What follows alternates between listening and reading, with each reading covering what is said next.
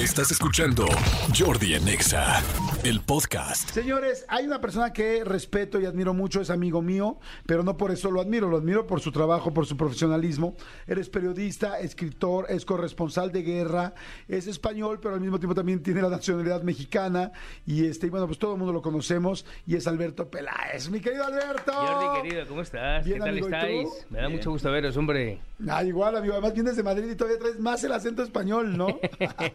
Y eso he ido nada más cinco días, pero claro, este... Hombre, al final la tierra tira siempre, ¿no? No, claro, por yo, supuesto. Y yo México lo siento en mi país y lo quiero con toda mi alma, pero... Pero hombre, eh, la, la tierra donde uno nace, la sangre de uno, donde está enterrado tu padre, donde está tu familia, pues en Claro. es España, ¿no? Y yo me siento profundamente español y profundamente madrileño. Claro, me parece fantástico, amigo. Y este, estoy bien contento de que estés aquí porque vamos a poder platicar de cosas bien interesantes. Eh, hemos tenido pláticas muy, muy, muy, muy, muy profundas, muy especiales. Eh, de hecho, eh, Alberto nos hizo favor de estar en el canal de YouTube que tenemos. Pero este, yo recientemente acabo de estar contigo, Alberto, en un canal, en tu canal que es Alberto Peláez TV, ¿no? Alberto Peláez TV. Alberto Peláez TV, por favor, por favor, en este momento métanse a YouTube y pongan Alberto Peláez TV. Eh, toda la gente que tenga un teléfono, una computadora, una tableta, métanse a YouTube y pongan Alberto Peláez TV. Tiene un canal de entrevistas fantástico que, pues que tú y yo, que somos compañeros en este aspecto, que ambos hacemos entrevistas, eh, la verdad te felicito, amigo. Te felicito porque está padrísimo el concepto de En la Cama con Alberto Peláez, de entrevistar a la gente en la cama. Tienes entrevistados y buenísimos, la verdad. He visto, no sé, a Lucero, este, a Sebastián, el escultor. Pero lo que les quiero decir es que yo acabo de ir con, con, con Beto Peláez eh, a su entrevista, eh, que no sé si ya salió, me imagino que apenas va a No, salir. sale, sale a mediados de, de- de abril. Perfecto, a Ya, mediados ya de te lo abril. diré, ya te lo diré para que me ayudes a, Claro, amigo. y todo eso. a claro. promocionarlo. Pero quiero decirles que he tenido la oportunidad de que muchas personas me entrevisten. Alberto me hizo preguntas que nunca nadie en toda la vida me había hecho. Llevo 30 años, un poquito, bueno, sí, 30 años en este medio. Nunca nadie había hecho preguntas. Me hice preguntas interesantísimas, inteligentísimas, que me hicieron pensar. Todavía salí y le marqué a una amiga y le dije, no manches, me acaba de entrevistar Alberto Peláez, me preguntó esto y esto y esto. Nadie me había preguntado de tal. Me encantó el tono de tus entrevistas y además el rollo de la cama. Platícale un poco a la gente de lo que está pasando en tu canal. Bueno, eh, en primer lugar, muchas gracias, eh, Jordi, por, por tanta generosidad. Bueno, eh, el, cuando yo salgo de Televisa no sabía qué hacer y a Mónica, que tú conoces Ajá. muy bien, a, mi A mujer, esposa, se le ocurre hacer un programa de entrevistas. Yo ya había estado contigo, yo sabía que eh, tenía que ir por ahí. Eh, y a Mónica se le ocurre hacer la- las entrevistas de En la cama con, se llaman. Eh, que yo entrevisto a gente famosa en la cama, donde duermen, porque es un lugar mucho más íntimo eh, y porque, bueno, digamos que el concepto es menos ortodoxo, no es el de toda la vida, porque es en una cama, pero bueno, dentro de- del respeto, de la seriedad, Claro. porque mira, Alberto Peláez al final no deja de ser un periodista serio y un corresponsal de guerra, entonces no voy a meterme a, a contarme, a contar eh, líos de alcobas, ¿no? No, no, eso no lo voy a hacer. Pero bueno, eh, está yendo, estamos saliendo poco a poco. eh, la, reinvención no es fácil, pero es verdad que ha habido una gran respuesta por parte de nuestros amigos comunes, tú por supuesto incluido, que me han dicho todos que sí que querían venir a, la entrevista en la cama. Y bueno, intentamos hacer unas preguntas que serán un poco distintas. Yo, yo Jordi, pues eh, no sé manejar un restaurante, ni, ni sé manejar una gasolinería, ni sé manejar el, el Challenger para que me lleve a la luna. Yo sé lo que sé hacer, que son muy poquitas cosas, pero es el mundo de la comunicación ahí, hombre, pues ahí me desenvuelvo un poquito mejor. Está increíble. Miren, les voy a decir, estoy viendo aquí la página, eh, entrevistando al Hijo del Santo, a Héctor Suárez Gómez, a Jorge el Burro Van Ranking, a Lucero, a Paul Stanley, a Mari Carmen Lara, a Olga Sánchez Cordero, eh, Amistades Peligrosas, a Oli Peralta, a Valentina Larraqui, qué interesante, a Susana Zabaleta. O sea, hay a Sergio, a Sergio Mayer, a Erika Buenfil, a Palazuelos, hay una con Carlos Hermosillo, muy buena, a Mijares, eh, a Bárbara Regil. Hay muchísimas entrevistas en la cama. Eh, está padrísimo lo de la cama. ¿Por qué fue la cama y, qué, Sí, yo- y yo- cómo juega la cama en las entrevistas? Mira, yo, yo Jordi, eh, cuando a mí Mónica, porque esto es una idea de, de Mónica, ¿no? Que es la productora y, y es mi mujer desde hace 25 años y a mí un día, no, no estas navidades, las anteriores, Mónica me dice un día, oye, tenemos que hacer un programa de entrevistas en YouTube. Entonces yo le respondí, Mónica, si es que todo el mundo hace las entrevistas, además algunos hacen muy bien como Jordi, ¿no? O como Mara Patricia o tantos otros. Y me dice, no, pero esto es un programa de entrevistas que va a ser distinto porque se va a llamar En la cama con. Y le digo, ¿y eso de qué va? Si tú vas a entrevistar a gente famosa en la cama donde duermen. Y me acuerdo que le dije, digo, tú estás loca. Eh, porque me parecía un espacio pues que no era el más adecuado, pero según empezamos a hacer las entrevistas, es verdad que yo también estaba muy acartonado al principio, porque yo te digo, yo venía de las guerras, o... pero me fui soltando y, y empecé a descubrir un concepto distinto, divertido, novedoso, íntimo, eh, donde la gente te cuenta muchas cosas. ¿no? Pues como el otro día cuando hablamos tú y yo, que me hablabas, bueno, en fin, no lo, no lo No, vamos sí, a dilo, dilo, dilo, claro. Claro, que eres un hombre, un hombre muy sexual y, y- pero, bueno, porque todo lo, to- pero todo se hace desde el respeto y empiezas a conocer a gente desde otro ángulo que a lo mejor eh, una entrevista normal a lo mejor no, se- no se conoce a pesar de salvo tus entrevistas algunas más, pero tú eres un tío que estudias muy bien al personaje. Yo, a mí me sorprendió cuando me entrevistaste y me regalaste una Virgen de Guadalupe que tengo en mi habitación en casa, en Madrid. Porque descubriste, eh, investigando al personaje, que me gustaba, que yo era muy guadalupano, cosa que es verdad. Entonces, bueno, de- de- depende de qué, de qué personaje vas eh, buscando unas, un- unas partes u otras, ¿no? Pero muchas entrevistas se hacen en la cama, desde la cama y de- desde el descanso. Eh, a la gente le gusta saber cuántas horas eh, puede dormir una persona y qué hace en la cama, porque en la cama uno duerme, hace el amor, se quiere morir en la cama. Uno no se quiere morir en el hospital. Claro. Uno quiere morir en su cama, en su casa. Es cierto, la cama es un lugar muy especial. Y Es si yo lugar llegué y me acosté, íntimo. llegué y me acosté y es como, ah, hasta decía, ah, ya me quedo aquí, qué rico, ¿no? este, tienes razón, se pone una disposición distinta. Claro. ¿Cuáles han sido las entrevistas que más te ha gustado o de las declaraciones más que te han llamado más la atención que están en tu canal de alguna persona en entrevista? To- todas, a ver, yo, yo soy de los que piensan que cada per- somos 7.500 millones de seres humanos en el planeta y cada persona tiene una entrevista porque cada persona tiene una historia que contar, tiene, una Claro. no- tiene su propia novela. Hay gente que es muy notoria y que sin embargo no sabe contarlas y sin embargo gente que es muy anónima tiene una enorme facilidad de verbo para poder contar y hacer una historia de, de- de su propia historia, ¿no? Entonces, a mí todas me han gustado. Hombre, algunas pueden ser un poco más aburridas que otras, pero generalmente eh, las entrevistas que he conseguido han sido todas, algunas han sido muy intensas. Por ejemplo, a Susana Zabaleta fue una intensidad que me estaba comiendo vivo, ¿no? O sea, me estaba viajando... estar en la cama me con estaba Susana deja- Zabaleta, bueno. acá- me estaba dejando en, en- en el chaflán de, de- de la cama. ¿Qué Eh, te decía o qué hacía? no, porque yo, yo tengo un guion previo y entonces agarra el guion y vas a mandar y vas a preguntarme estas mamadas y empezó poco a poco. Pero es una mujer divertidísima. Sí. Cada uno tiene, le he encontrado un punto muy divertido, distinto. En el caso de Susana, eh, que me cae bien, no, lo siguiente, no la conocía. Y, mm, y tiene ese punto mm, asilvestrado, vamos a decir, un poco salvaje, pero desde la intelectualidad, porque es una tía muy culta, ¿no? Sí, es muy culta. Pues ella sabe cuándo tiene que hacerlo. Yo no, no pretendo, por favor, ni mucho menos pensar que cuando digo de- cuando- desde, desde la parte asilvestrada, lo digo de la parte un poco, un poco esa salvaje que sabe perfectamente controlar, ¿no? Y que es una mujer, te digo, que tiene una, una capacidad intelectual extraordinaria, ¿no? Oye, pues vayan al canal, el canal está fantástico, es Alberto Peláez TV y van a ver todas las entrevistas de En la Cama, próximamente van a ver esta que, que en la que voy a estar, es lo mejor de Tepito, lo mejor en la cama. Ah, bueno, porque es que eh, en la- en las, eh, la- el canal de YouTube Alberto Peláez TV tiene dos vertientes. Por una parte, las entrevistas que hacemos en la cama, pero por otra parte, algo que realmente es lo que a mí más me gusta, que son eh, poder analizar eh, la, la actualidad internacional y los conflictos bélicos. Entonces ahí te puedes encontrar... eh, una serie de cinco capítulos sobre Afganistán, o sobre la antigua Yugoslavia, o sobre Ucrania, o sobre Rusia, o sobre la monarquía, o sobre el terrorismo vasco de ETA. Hay, hay una playa de una amalgama de, de- temas que de verdad creo son muy interesantes porque además uno entiende, por ejemplo, en el caso de Ucrania, uno entiende qué pasa en Ucrania si conoce cuál fue la, la- la- la realidad de la antigua Yugoslavia o la realidad de Ucrania y de, y de Rusia. Y ahí se puede entender perfectamente porque la historia es cíclica y, hombre, yo la conozco bien y son video podcasts que están eh, em, em, dedicados a eso, a analizar la política internacional. Oye, Beto, que ahorita que estás tocando el tema, eh, pues nunca mejor que tenerte a ti para preguntar.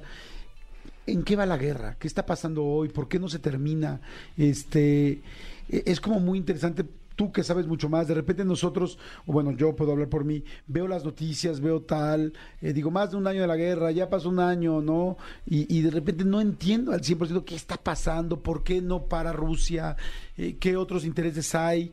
Y siempre es fantástico poder tener un amigo como tú. ¿Qué pasa para la gente que nos está escuchando? Hombre. O sea, eh, la- me refiero a qué está pasando ahorita. Hombre, yo no sé lo que pueda pensar Vladimir Putin ni Zelensky. Hay una cosa que, que es cierta, viendo la personalidad de. Putin, de Vladimir Putin, eh, es una persona que puede morir matando. Eh, y ante una situación en la que puede haberse completamente acorralado, no dudaría en tomar unas decisiones que podrían ser eh, letales.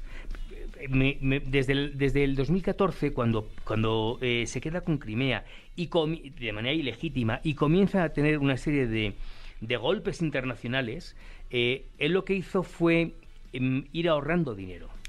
Y ahora mismo tiene más de 700 mil millones de euros para poder, o de dólares, para poder sobrevivir. Es decir, él tiene oxígeno todavía para poder hacerlo. Y es una guerra en la que él no va a parar hasta que él no consiga lo que quiere, porque si no lo consigue, ¿Qué es lo que quiere? ¿Qué, qué es lo que quiere Putin? Bueno, quedarse con el Donbass y quedarse con una parte importante de Ucrania, que es lo que está haciendo hasta estos momentos. Lo que pasa es que nunca se imaginó que el pueblo eh, em, ucraniano le iba a salir respondón, y no solamente el pueblo ucraniano, El mundo. de la OTAN. Y entonces, claro, ahora mismo él, él, está, él, él es solo contra el mundo. Pero, pero no podemos olvidar que tiene 6.500 eh, cabezas nucleares, de las cuales 790 pueden, las puede hacer estallar en cualquier momento. No hace falta ni 6.000, ni 790, ni 10. Con que lanzara una, eh, todo el tratado de proliferación nuclear cambiaría radicalmente. Y entonces cada uno iría eh, por su por su por su mm, eh, de manera libre y esto daría lugar a que el cambio el mundo sí cambiara radicalmente y entonces estaríamos en un nuevo orden que no es el que queremos sino el que cada uno vaya tirando dependiendo de los intereses que pueda tener. Por lo tanto es un momento muy muy serio muy delicado. ¿Tú crees que pueda esto ser una eh, puerta a una tercera guerra mundial? ¿O qué crees que se da? Siempre hablamos de que de repente, como que todos nos da nervio cuando las, cuando las grandes potencias se molestan entre ellas. ¿Crees que exista una tercera guerra mundial o que pudiera existir? ¿O crees que es difícil que pase? Quiero pensar que no, pero, eh, pero a ver, hoy, en, hoy es todo, todo es pensable. Y más eh, cuando una persona... A ver, eh, Putin no es una persona que amenaza, que, que no es como Trump que amenazaba y era una... eh, Sí, no, boca. aquí es distinto. Aquí es distinto. Y, y lo que sí tengo claro es que desde 1945 a la fecha jamás habíamos estado más cerca del abismo de poder caer. Eh, cuando en el año 90 decían que había una respuesta nuclear, aquello, aquello no era cierto. Hoy sí. O sea, hoy no es impensable decir, ¿puede caer una bomba? Claro, por supuesto que puede caer. Pero es la primera vez desde la crisis de los misiles eh, en, eh, en los años 60 en, Cuba y en Estados Unidos. Ahora sí, por primera vez. Que eso pudiera degenerar una, una tercera guerra mundial. Claro que puede pasar, pero yo lo que estoy pensando es que por encima de todo eso, eh, después de la paz de Westfalia se, inven- se inventó el mundo de la, de la diplomacia en 1609 precisamente para no tener que pasar este tipo de cosas. Y yo confío en que todas las partes entenderán que tenemos que seguir viviendo y que el planeta tiene que seguir viviendo y con, con bombas nucleares precisamente no. Oye, ¿cuál sería el país que menos queremos que se enoje? ¿Cuál sería, cuál crees que tú dices, híjoles, es que este cuate es muy explosivo y este cuate tiene los recursos y este cuate sí podría desatar una tercera guerra mundial valiéndole lo que opinemos todos los demás países? Es como que al que menos tendríamos que molestar, al que menos se tendrían que molestar en el mundo. Yo creo que no deberíamos molestarnos nadie, pero vamos, menos los países que, que tienen eh, bombas nucleares. Hablo de Gran Bretaña, de China, de la India, de Pakistán, es un país peligrosísimo, yo lo conozco muy bien. Eh, en fin, todos esos países, Estados Unidos, Rusia, son países que tienen el potencial nuclear suficiente como para poder reventar la Tierra 100 veces. Pero ¿quién te parece que es el mandatario menos estable? El que digas, madre, porque todavía tú me dices Gran Bretaña y digo, bueno, me imagino que hay más cabeza ahí antes de hacer algo que afecte al mundo. Pero me dices Pakistán y me quiero morir. Pero bueno, yo no sé. ¿Tú quién crees que digas, híjoles, este, este país que en pavor por, por su mandatario? No, no, no sé si sea un tema tanto de mandatarios cuanto de intereses. Eh, Putin, desde luego, sabe que se la está jugando porque él quiere quedarse hasta el 2036, que me imagino que antes, desde el punto de vista físico, podría morirse porque ya es mayor. Eh, pero él sabe que si ahora mismo tiene la posibilidad, un resquicio de perder, va a perder, pero va a perder todo. O sea, él, él va, él puede acabar como han acabado otros dictadores. Y no quisiera pensar que si Jinping o no quisiera pensar que de- depende del mandatario, sino que depende de los intereses, porque si hay un país que ahora está buscando un, un nuevo orden mundial en el que él sea el número uno, es el coloso amarillo, es China. Entonces, todo depende no tanto de, de los mandatarios, sino más bien de, del interés que tenga el país, el que el mandatario es jefe del Estado, en el caso de China o... Entonces, ¿crees que China podría de repente soltar una bomba atómica? No, hombre, no, no, no quiero pensar eso. No, a ver, yo, yo creo que hasta que uno lanza una, bomba- una bomba atómica, me imagino que tienen que pasar muchas cosas. Eh, yo creo, yo pienso que ahora mismo hay un momento de todavía una- un grado de enorme sensatez de todos, empezando por, por Vladimir Putin. Eso no quiere decir que si las cosas se torcieran, ¿No sería más agresivo contra su contrincante? Bueno, ver. ya más agresivo ya es mucho decir, ¿no? Lo que pasa es que hay bombas, hay, hay bombas de, de destrucción masiva que no son tan letales como las, las potentes armas nucleares. Em, hay unas que, claro, eso sí, pero te, te- te- te acaba con una ciudad entera, ¿no?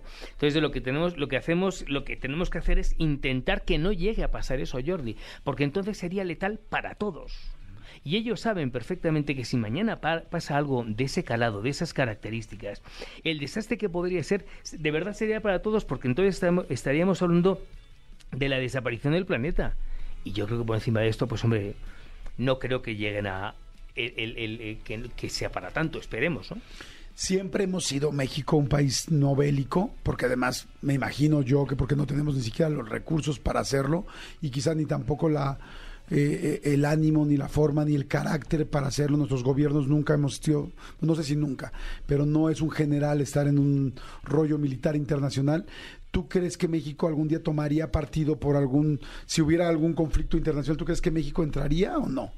México entraría en la, como, como entra España o entra Gran Bretaña, pero con, con las eh, como fuerza de interposición, los cascos azules, que yo los veo, los veo en las guerras desde los años, los años 90 en España y otros países mucho antes, y yo podría verlo así, pero no podría ver como, como un país que quisiera invadir a otro, no diría un- no, por, por- por- por lo que tú has dicho, porque incluso la propia filosofía del ejército mexicano siempre ha sido de, de- de paz. Y de un- ayudar más que Este es un país de paz y de ayudar. eh, Este, no hay más que ver en Turquía cómo han ido los rescatistas, que no dejan de ser militares, y, y han podido rescatar a gente, a cuerpos y a gente viva todavía.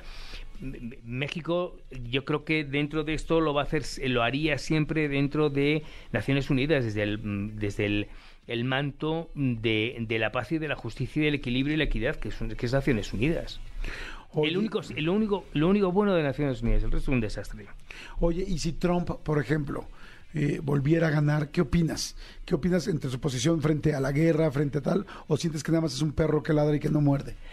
Bueno, eh, primero tiene que ganar y, y está ahí su contrincante eh, del, del Partido Republicano, de Santis, ¿no? Em, pero en el, en el preterible, preterible de que pudiera ganar, eh, hombre, es un hombre que, tiene, que no tiene filtro, Ajá. todos lo sabemos, ¿no? Que es un hombre muy, em, muy beligerante.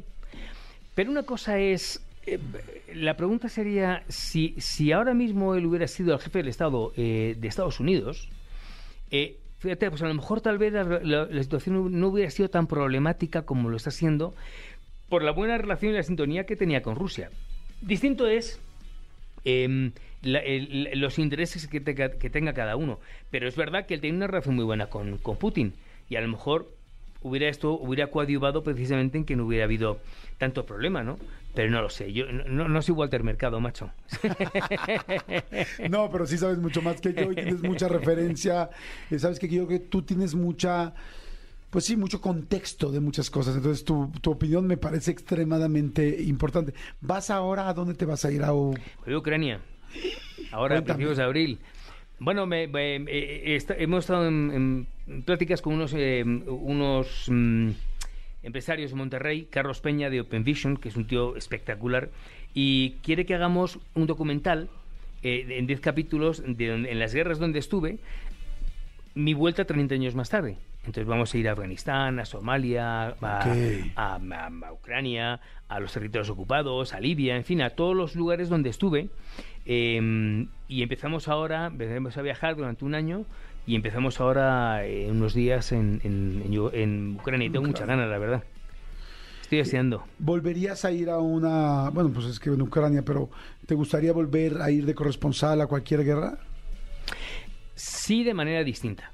Ya no como antes. Eh, ya no como antes en el sentido de que cuando uno es joven, uno, no piensa que le pasa nunca nada a esa persona y, ve que le pasa al de al lado y al vecino y al de más allá. Pero conforme te vas haciendo un poco mayor, eh, uno tiene que tomar una serie de precauciones que antes no tomaba. Yo, por ejemplo, yo me acuerdo en la antigua Yugoslavia, yo llegué a dormitar, no a dormir, a dormitar en, en, costales en primera línea. Yo eso no lo haría. No lo haría porque, porque tengo hijos mayores, porque, porque tengo 59 años, porque por muchas cosas, ¿no? Pero sí, sí, a- a- al final, eh, eh, esta es una profesión, Jordi, que, que si te gusta, te va a gustar mucho. Claro. Y por eso, después de ocho años que no he vuelto a ninguna guerra, volver ahora a Ucrania, la verdad es que me apetece mucho, tengo muchas ganas. ¿Cuándo es cuando más cerca has estado de la muerte? Uy, en muchas ocasiones. En la antigua Yugoslavia muchas veces. Eh, la gente me pregunta cuál ha sido la guerra peor y siempre digo que por encima de Somalia, por encima de Ruanda, por encima de Irak, por encima de Afganistán estuvo la guerra de la antigua Yugoslavia. Y fueron muchas veces. Nos han disparado, em, nos han caído misiles muy cerca. A mí me han secuestrado cinco horas en Gaza. En fin, me han pasado las cosas suficientes como para haber visto la muerte de cerca de tú a tú, ¿no? Y es precisamente por eso hoy que vuelvo a, Ucrania lo hago con, hombre, esa sabiduría que te dejan 20 guerras y sabiendo qué puedes y qué no, qué no puedes hacer con muchos imponderables, porque el francotirador está ahí por muchas cosas que pasan, ¿no? Pero, pero no sé, he visto la muerte muchísimas veces. Ay, qué interesante, señores. Alberto Peláez, eh, bueno, periodista, escritor, por supuesto, corresponsal de, de guerra. Este, vayan a su canal a ver las entrevistas que están fantásticas. Les digo que a mí me hizo unas preguntas increíbles que nunca nadie me había hecho, nunca, nunca, nunca. Es muy normal que la mayoría de los entrevistados vamos a un lugar y nos preguntan cosas muy similares, porque tiene lógica, no es que esté mal el entrevistado, el entrevistador, perdón, sino que tiene lógica lo que quiere saber. Pero tú me hiciste unas preguntas increíbles de, de la homosexualidad, me hiciste preguntas de los derechos de los niños, me hiciste preguntas eh, que me hicieron pensar a mí, inclusive saliendo de tu entrevista de, oye, ¿qué opino de esto? ¿Qué tal? O sea, estuvo interesantísima, véanla por favor, va a salir en abril, pero vean todas las que hay, hay muchísimas entrevistas, métanse al canal de YouTube de Alberto Peláez, que es Alberto Peláez TV, y ahí está en la cama con Alberto Peláez. Amigo, muchas gracias, muchas, muchas gracias Gracias, por estar Jordi, aquí. por ser tan generoso, de verdad, te lo agradezco No, mucho. no, hombre, por favor, al contrario, lo haces, bueno, evidentemente todo el mundo lo sabemos, eres, estás eres parte de- del inconsciente colectivo de, de este y muchos otros países por lo bien que has hecho tu trabajo durante tantos años y por lo bien que lo sigues haciendo. Gracias, amigo, muchas gracias. A ti, Jordi. Y seguimos en contacto para tal, mucha suerte en Ucrania, cuídate, Gracias. cuídate mucho, por favor. No te preocupes. Y este, y espero que nos veamos para echarnos Sí, unas claro, cañitas, en abril, ¿no? en abril, nos tenemos que ver cuando vuelvan. Cuando exactamente para echarnos unas cañitas y ya luego vernos en Madrid. Y luego en Madrid, tienes que Sí. ¿No conoces ahí? Hay un table en la calle esta de Madrid. no, sí hay uno, es muy grande. y sí ah, no, conozco. claro, el, el- ya no está. El, ¿Cómo? el- no, no. ¿Me lo quitaron? El, claro, como Calle joder. Ciudad Madrid se no, llama. no, que está, que está ahí abajo de, en, en Colón. Que va Sí. todo el mundo allí. Sí, sí, sí, ¿cómo se Ya- llamaba? ya, em, ahora no me acuerdo, pero ya te, luego te lo digo. Pero ya, ya no existe. No me digas. Lo quitaron. Ya también allá empezamos con eso. Yo- ahí me pasaba que yo buscaba a veces a los mexicanos y me los encontraba siempre ahí. digo, va- vamos a que, digo, seguro que están ahí. Y siempre estaban ahí. El Yo terminé, de... yo terminé un día ahí en ese table. O sea, la verdad sí me llevaron. Era muy ¿Y de divertido. dónde eres? Me- ¿Mexicano? Mexicano. Me llevaron. El No arrastras, pero sí me llevaron. Gracias, Alberto Peláez. A vosotros. Señor, man, amigo, Sí, no, no, no, que recuerden, tenemos el Jordi Got Talent para los boletos de Super Ultra VIPs que tenemos para el Vive Latino, Amanda Miguel, eh, Alex Fernández, todo eso que tenemos. Marquen 51663849, 51663850. Oigan, señores, eh, les, les anuncié, ibas a decir Beto. El hot. Se llama hot. Ah, el hot, claro, el hot, muy bueno. Me sí. acabo de acordar. Sí. Escúchanos en vivo de lunes a viernes a las 10 de la mañana en Exa FM 104.9. ¡Moronga sí!